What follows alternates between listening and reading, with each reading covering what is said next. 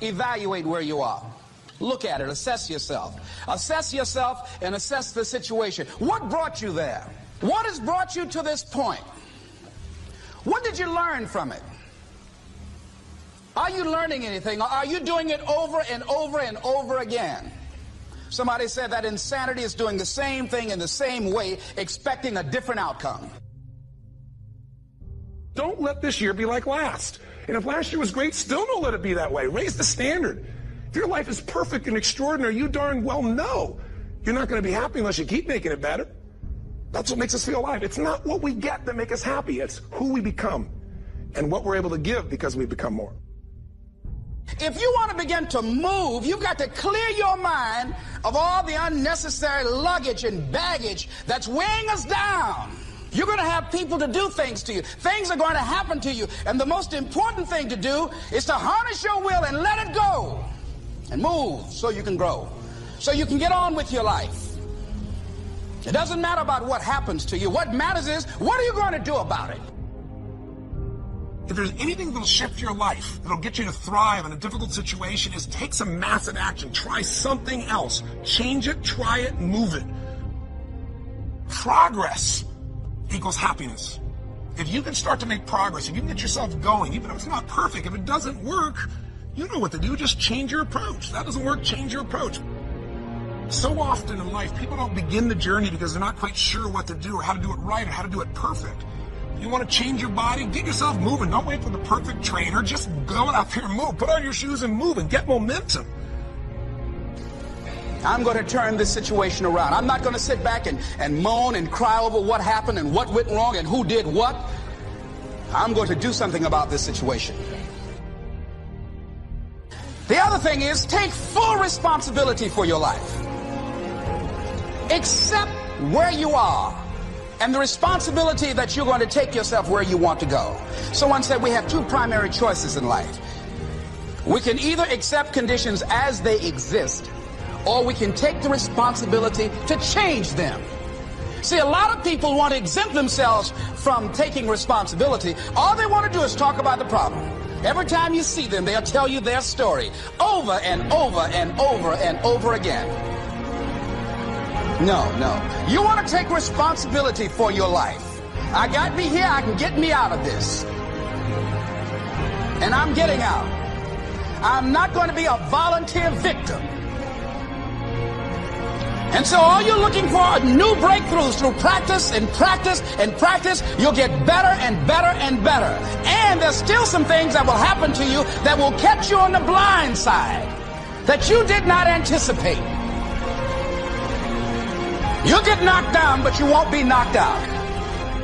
And so I say to you, it's possible you can live your dream if it's becoming a diamond, if it's having more, if it's achieving more, if it's being a better father, being a better mother, whatever it is, overcoming addiction, changing our society. It's possible you can live your dream. It's necessary that you have a plan of action, that you're resilient, that you stick to, and you work with the system, that you work with people, that you give support, and that you be there for them, that you have the vision and never give it up, that you become creative and relentless and keep on coming coming back again and again and again. And that it's you that you got to take personal responsibility to make it happen. And that it's hard. Easy is not an option. And when life knocked you down, jump back up and said, it's not over until I win. Avoid people and situations that upset you. See, there's some people that know just how to push your button. They know just what to say. But I'm not going to expend any energy arguing with anybody. Life is too short, ladies and gentlemen, and unpredictable. I don't want to spend my time arguing with anybody, so I avoid situations that will get me upset. I don't argue with people. Draw the line, ladies and gentlemen. There are certain things that we just go through life just taking, and at some point, you just got to draw the line and just say, enough is enough. You got to do that with yourself. One negative stroke is 16 times more powerful than a positive stroke. And if you have people around you who are not sensitive to who you are, and the people that can hurt you the most, ladies and gentlemen, are the people that you love. That you love. They're the ones that you're vulnerable to. They're the ones that can get to you. And if they're insensitive, I don't care who they are. See, if you don't draw the line with people, if you just let them run rampant in your life, and you let things happen to you that you don't feel good about, if you continue to allow it to happen, you won't feel good about yourself. Your image of yourself will erode. So you've got to draw the line.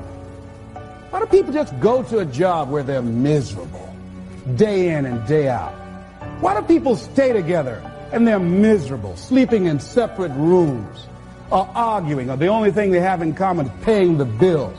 Don't talk, don't communicate, don't share anything together. Day in and day out, as short and unpredictable that life is, being mean to each other. Why do people do that? Known hells are preferable to strange heavens because it's familiar. See, life is rough, ladies and gentlemen.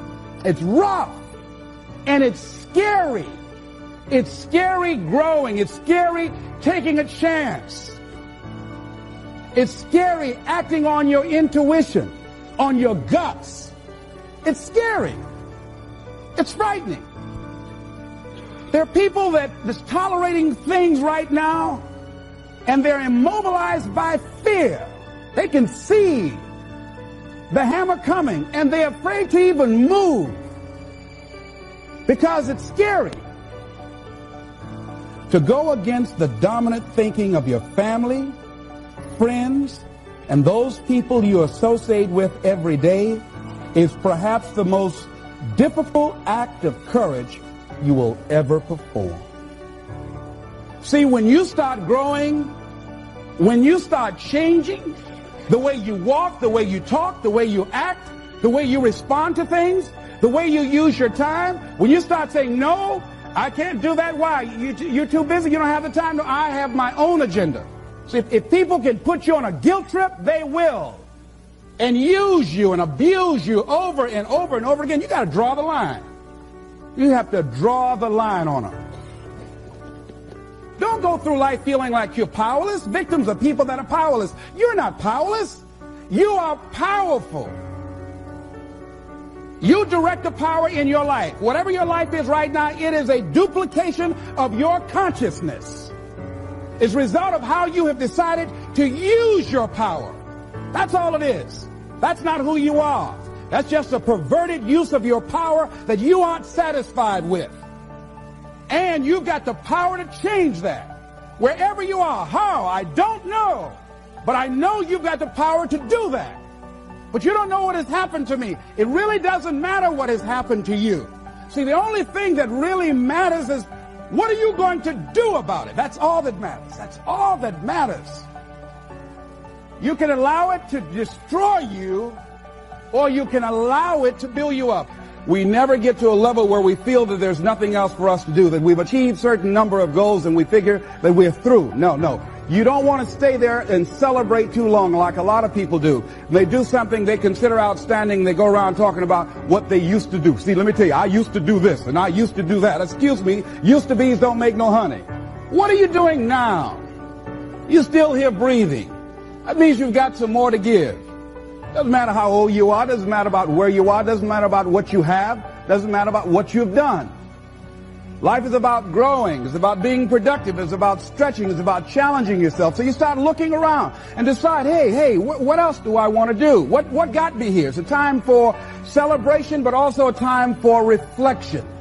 What got me here? What worked? What did not work? What do I need to do to repeat so that I can get the same kind of results in other areas of my life? If the goal is to improve my health, if the goal is to improve my relationship, if the goal is to improve my income, if the goal is to improve something in society, what is it I need to do? Now don't get confused with what you do with who you are. Don't trip. Don't go on some type of ego trip. by Talking about how bad you are. None of us do anything by ourselves. Develop an appreciation for external support as well as good fortune, because all of those things play a role. The other thing is don't go overboard, celebrate. You must meet with triumph and disaster and treat those two imposters just the same. You look at hey, I did it. I, I feel good about that. Now you're moving on to the next thing. Things did not work out the way you wanted them to work out. You didn't produce the results you wanted to produce. Hey, miss that. Win some, you lose some. Next, moving right on. Don't confuse who you are with what you do. And make your mind fertile ground for the seeds of opportunity. Think if you want to experience a sense of fulfillment, you've got to have an open mind so that ideas can come in there and take root and grow.